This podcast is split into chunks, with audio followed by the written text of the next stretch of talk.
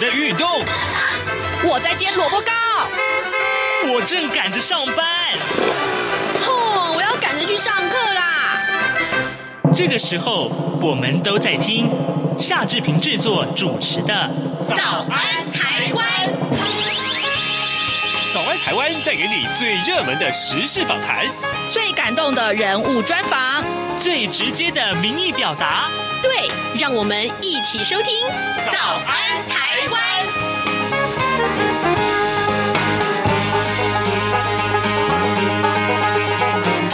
早安台湾，我是夏志平。今天是二零二零年的八月十八号，星期二。在今天早安现场这个单元，志平跟您探讨这个话题。这个话题，坦白讲，已经在网络上。变成风暴了吧？怎么回事呢？呃，行政院的院会在上个礼拜，也就是十三号，通过了法务部等十四个部会所拟具的民法部分条文修正草案。好，这个未来未来啊，就是应该预计了，可能是三年后吧。呃，如果可以获得立法院通过这些修正草案的话，那么三年后呢？呃，青年啊，这个青年轻人啊，十八岁就可以自主结婚。也就是说，如果你一定十八岁要结婚，你的父母。是不能反对的哟，哦。是这样子啊，哎，可是这消息一出啊，可以说引发了很多很多人的呃赞成也好，反对也好，这是简直就是热议啊！那家长的看法如何？老师的看法如何？两性专家的看法如何？还有年轻人自己的看法又如何？这实在是太多方多空论战了啊！那今天呢，待会儿我们在节目的现场为您要呃电话连线一位国际演说家，他也是两性专家吴娟瑜。好，我们请吴老师来跟大家解说，他从哪一个角度切入，告诉大家你要怎么去看待这个问题。在跟吴呃吴老师连线之前呢，我们来看一看各平面媒体上面的头版头条讯息。中国时报，首先这个问题，我相信很多劳工朋友们一定关心的，全球新冠。肺炎的疫情啊，呃，可以说是呃方兴未艾啊，无薪假人数浮动，但基本工资的审议恐怕难以定案。我们看到这样的讯息，呃，有关国内两百万劳工薪资的基本工资审议，今天将会正式召开。劳资双方昨天仍然是各持己见呢，劳方坚持呢调涨的必要性，调涨的必要性。那么资方则是强调经济走势仍然是不明朗啊，不急着现在。在做决定。由于国际第二波新冠疫情仍然没有停歇，国内无薪假的家数跟人数也还在浮动的状态。那么今天的会议不做成任何的决议，要留待第四季国际局势明朗些啊再做讨论。这个可能性是很高的。好，这是中国时报今天的头版头条讯息。另外呢，《自由时报》上面的呃这个话题恐怕也是大家最关心的啊。很多家长担心自己的孩子是不是沉迷在手游？诶，四道问题就能够检测，结果呢，发现超过百分之十三的学生是沉迷手游的。那么猛玩手游小心上瘾。国家卫生研究院昨天发表了全球第一套智慧型手机游戏成瘾评估量表，只要回答四个问题，就可以了解是不是手游的这个。呃呃，玩过头了。那么研究也发现，调查上万名的学生当中，有一千四百九十五人，超过百分之十三啊，这个超过十分。也就是说，这个表里面十分，嗯，几乎是呃很 很高的分数啊，恐怕就是过度沉迷手游。这是哪四个问题呢？第一个问题，我想请问一下：一，我曾经长时间玩手机游戏而眼睛酸涩、肌肉酸痛，会有其他身体不适，这是第一个问题。第二个问题是我常常原本没有打算玩手机游戏，却会忍不住拿起手机来玩一下、滑一下。那第三个问题就是在过去的三个月里面，我感觉需要更常玩手机游戏或玩更久的时间，才会觉得，诶，我玩够了。好，第四个问题告诉你，如果不能玩手机游戏，我会觉得静不下心，感到很烦躁。请你问一下这四件。四个问题问自己好吗？另外，在呃《联合报》头版头条告诉我们说，呃，呃，修法实质两岸紧张、超前部署战争因素。呃，经济部政治限电惹议，惹了争议。经济部着手为限电超前部署，在八一五大停电三周年的前一天，悄悄公告修正了电源不足时期限制用电办法，新增加第四条之一啊，因为政治、经济、战争、天灾或其他重大因素，导致是国内电力供应预期发生严重不足时，中央是可以启动紧急限电的。那么这个月初，经济部对于天然气相关办法也新增加了类似的条款。而经济部说呢，根据能源管理法第十九条，经济部在能源供应不足的时候，可以订定能源管制啊、限制还有配售的办法。因此衍生出电源不足时期限制用电办法，这是惹起大家在热议的这个呃政治限电的这个条文。这是联合报头版头条。好的，现在时间是早晨的七点零五分五十二秒了，我们先进一段广告，广告过后马上回到节目的现场来。你好，哇，好好味呀，好犀利呀！这些粤语的问候语，许多人都朗朗上口。而你真的了解香港吗？央广开辟全新带状节目，这样看香港。一周五天，规划五种不同类型的节目，通通跟香港有关。周一，香港在 online，My 雷拉喂，来自香港的年轻世代要用年轻人的语言解读香港的大小事。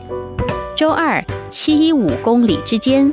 举家从香港移居来台的夫妻档朱仔与美智，将以知性、轻松和贴近生活的方式，分享台港两地生活和文化观察。周三，舍之岂能藏乎？吴色志老师邀请专家学者剖析香港现况，多元视角让您迅速掌握东方之珠的未来形势。周四，想跟你聊聊天。主持人张明天会挖掘香港圈内新奇、有趣、特别的资讯，邀请各行各业各阶层来宾与您聊香港。周五港式大排档，黄美玲将为您上菜，与您谈时事、读历史、看风景、尝美食、品风尚、道人生。每周一到周五晚间十点到十点三十分，央广带您这样看香港。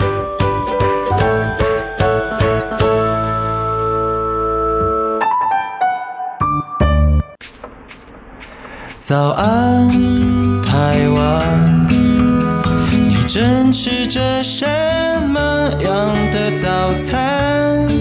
吐司加火腿蛋，咬一口，然后收听中央广播电台。早安现场。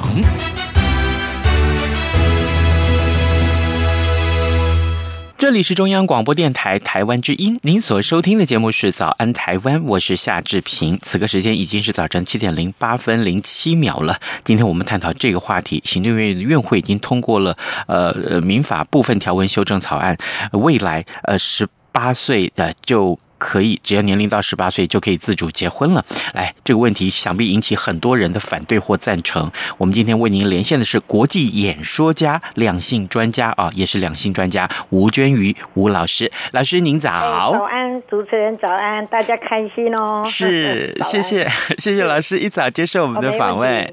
老师啊，我想啊，就因为我们决定要做这个题目的时候，我看到说很多的家长在上个礼拜就一直不断的告诉志平，对。他们简直就是天哪！就是天哪！我儿子要是说跟我今天回家来跟我说，哎，妈爸，我我我明天结婚哈，那你怎么办？吓死了！老师啊，你怎么看待家长的忧心呢？对啦，就是说爸爸妈妈的担心是很正常的，就是会觉得会不会给孩子太多权利，给他太多机会，给他太早离家，然后去自主家庭这样。但事实上，以现在的孩子们来讲，百呃大部分都还是在就学阶段呐。嗯，嘿，除非有两个状况，一个就是说家里的关系不好，亲子关系很紧张，啊，没有温暖，小孩早早就想往外跑，这个几率就会增加。还有一个可能是啊，他就爱上了他了，嗯，然后两个人就珠台暗结之类的哦，嗯，那就会考虑到说。那是不是我们反正十八岁了满了嘛？我们有权利自己决定，嗯，比较会这样。否则一般家庭如果按照孩子正常的轨道，十八岁大部分都还在念书啦。对，哎，而且就算是要打工什么，那个都比较没有全面性是这样。对还有你要知道哦。妈妈、爸爸更担心的，应该还有另外一件事。嗯，什么事？哎呦，你不知道，你应该还没结婚，对不对？你的声音这么年轻。没有，我的儿子今年上大一了。哎呦，那输给你了。哎呦，厉害！哎，对呀、啊。你有没有注意到，有些爸爸妈妈还会听到小孩说：“我干嘛结婚？我干嘛生小孩？我才不要！”你有没有听过？有。还而且这个声浪是蛮大的呢。对。这真是才更吓我们呢。嗯，那以后怎么办呢、啊？我们想得很远呐。嗯，那我们话归原来啊，就是言归正传来讲，也就是国际的一个发展的情势，大部分一百多是一百多个国家，大部分都是呃呃十八岁，哈，那以十八岁为基准，让孩子有这个呃全面的、完全的公民权。嗯，已经都。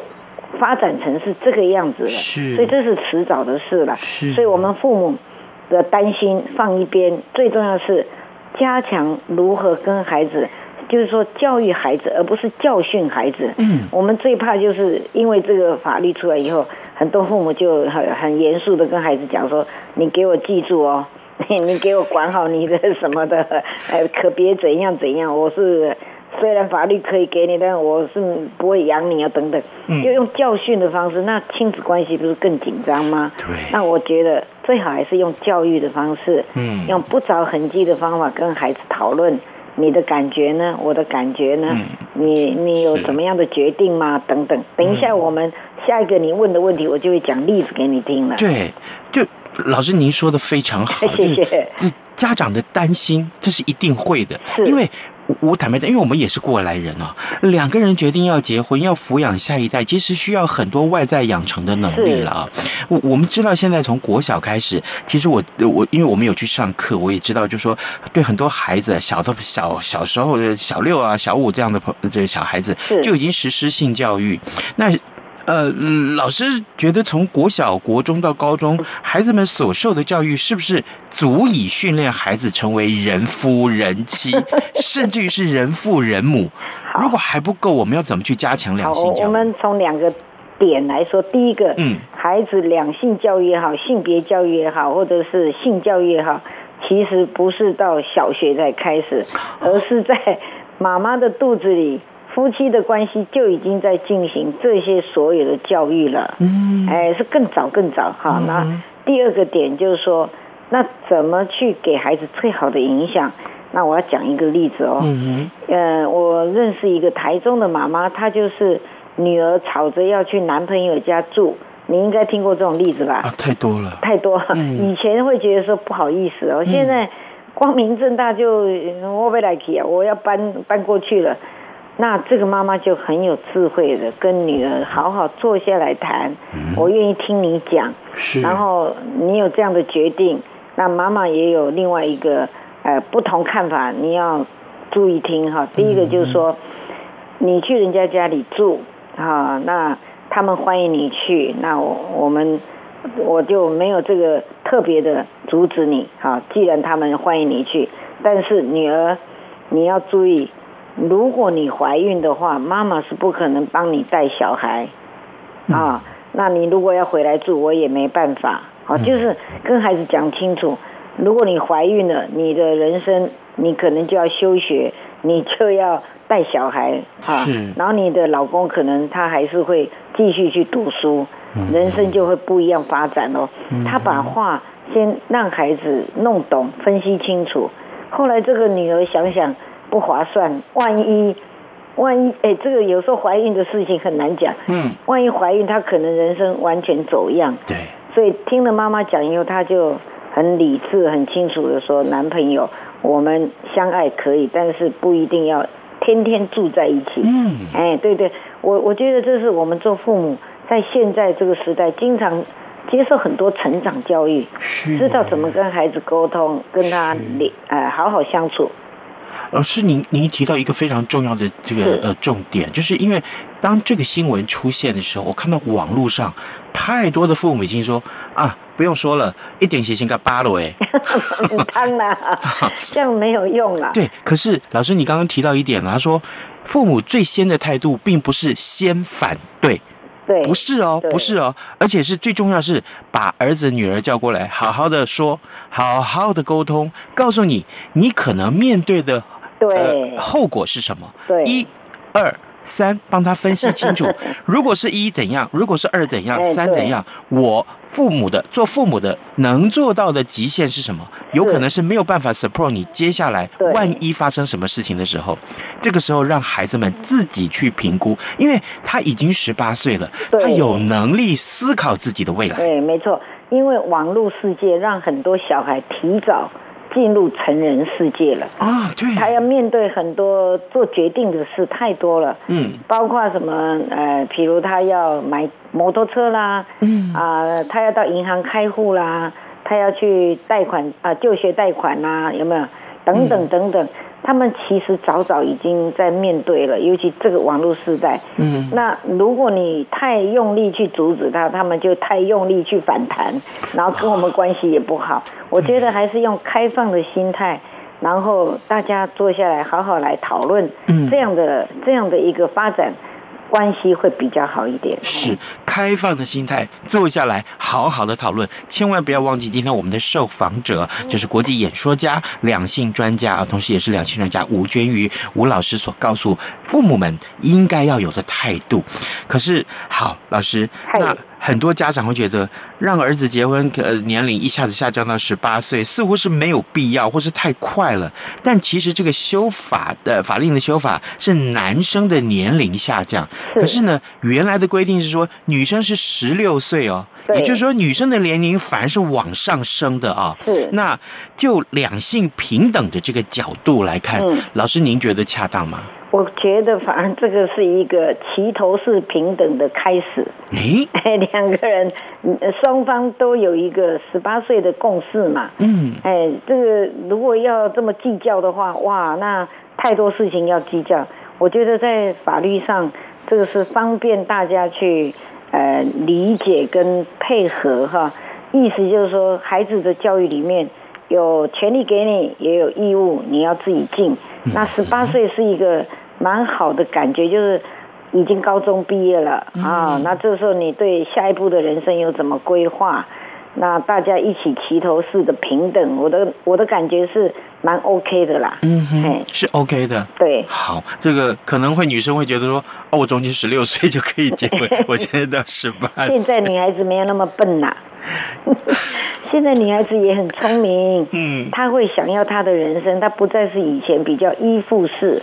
就是依赖，或者就是依赖一个夫家或娘家等等，他已经有自己的一个意识，我要怎么成长，我要怎么改变自己的命运，我要怎么样主导自己的人生，所以对他们来讲，不再是说赶快结婚、赶快嫁人，然后过从此过着幸福不美满的人生，因为太年轻的时候的做的决定，有时候是。不是那么样的呃成熟啊、理智啊等等，嘿。对，好，哎，老师，那这个修法同时还可以呃，也是告诉大家，就是说，呃，如果你孩子们了啊，孩子们，如果说你要这个呃自己买手机啊、呃，有这个门号啊，点点点，这还有一些其他民法里面的相关的规定了。那这样子的这个呃规定，老师您如何看待呢？我觉得你你要知道，你看到很多亲子关系里面，小孩早就偷偷。偷偷买了这个那个有没有？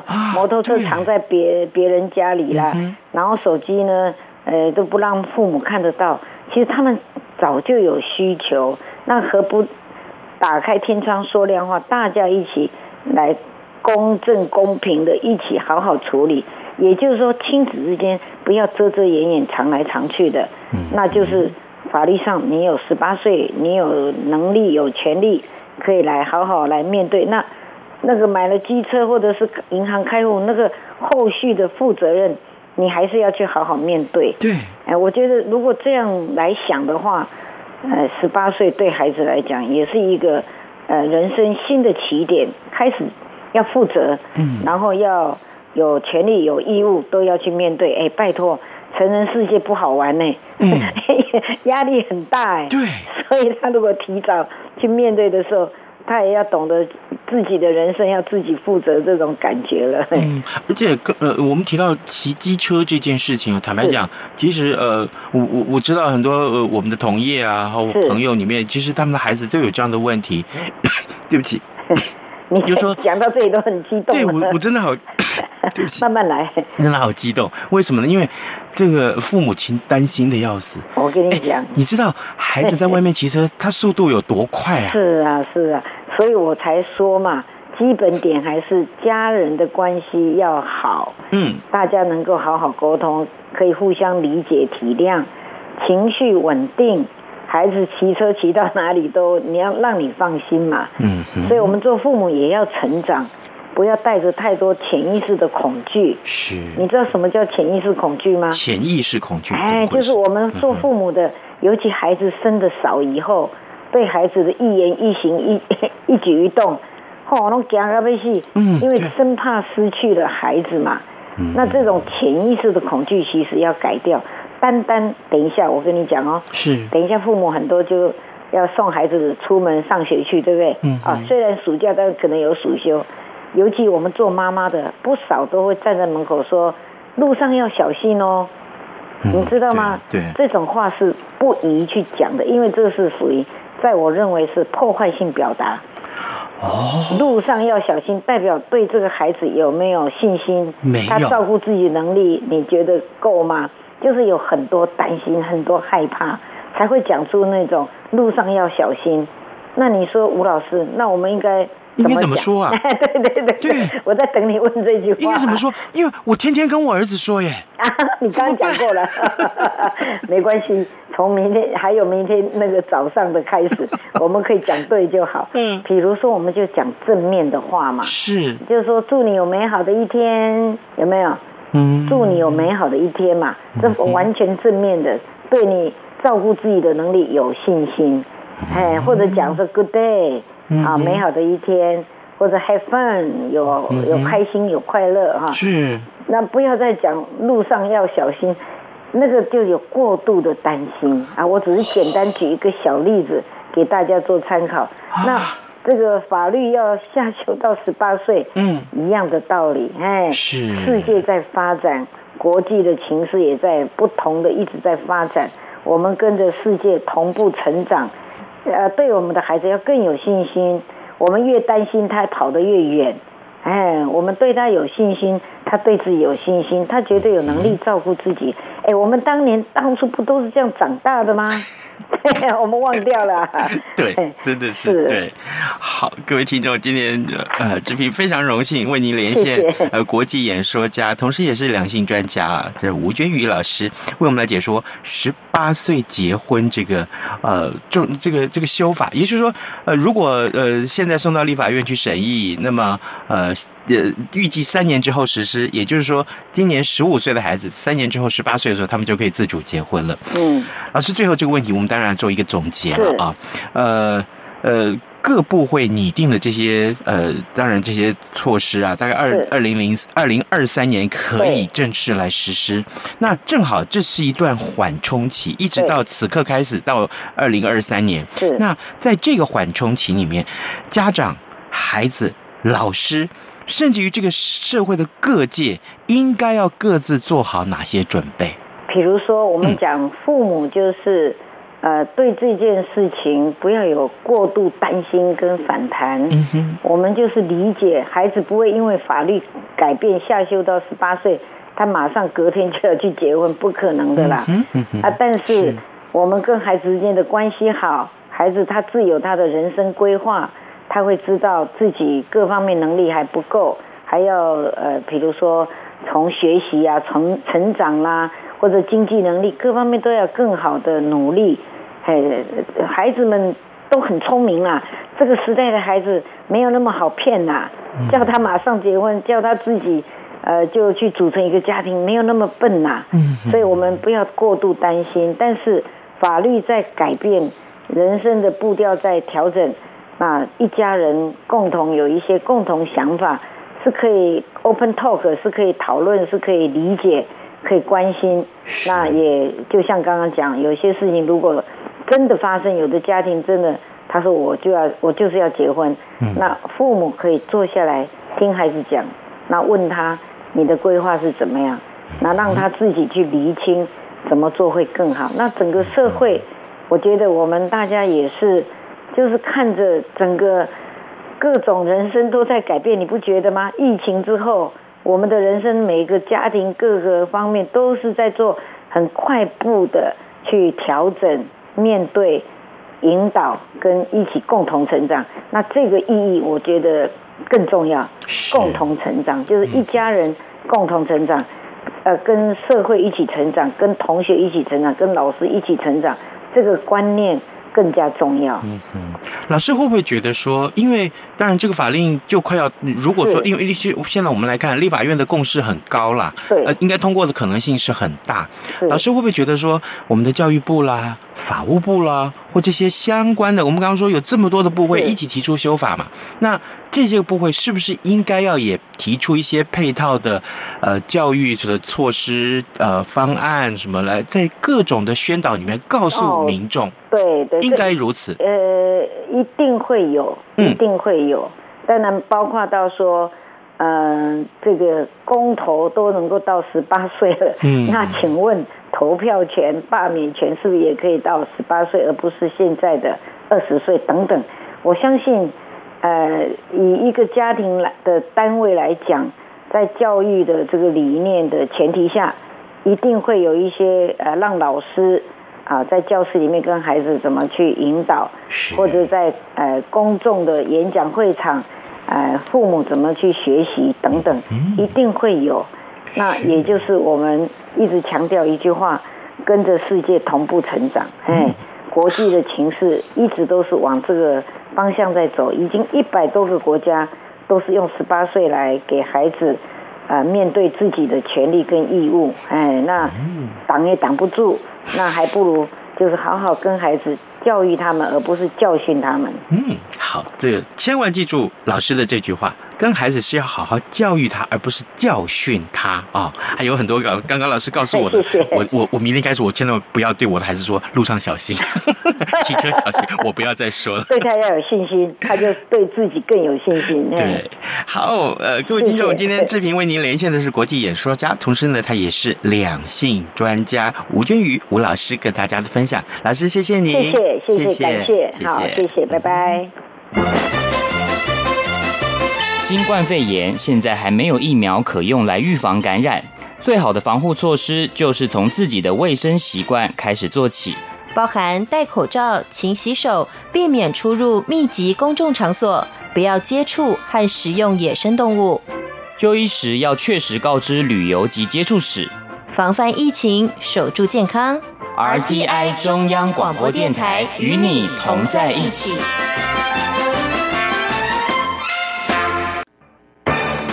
想进一步了解中国吗？如何从各个面向认识中国？央广每周一到周晚间九点三十分到十点播出的《这样看中国》节目，邀请专家学者带您从国际、政治、历史、文化或财经等角度透视中国。精彩丰富的节目内容，请锁定每周一到周五晚间九点三十分到十点播出的《这样看中国》。早安，台湾，你正吃着什么样的早餐？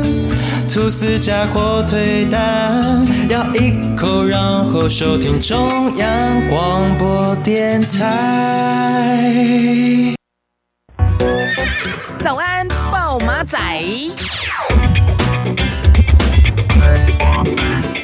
好的，我们赶快来看一下今天会有哪些重要的新闻大事啊！我想，呃，这个国际的疫情紧张啊，所以呢，大家可能对相关的疫情的一些呃后续的规划，可能还是蛮关切的。那么今天我们看到联合报上面这则新好消息，呃，卫福部食药署昨天宣布了有条件核准国光生技针对新冠肺炎疫苗进行第一期的临床试验计划。它的标题告诉我们，台湾的疫苗国家队跻身全球的领先群，这个好消息告诉大家。好的，今天节目时间也到喽，志平就跟您说拜拜，咱们节目明天再见喽。反正过了十二点，好多一样被丢弃。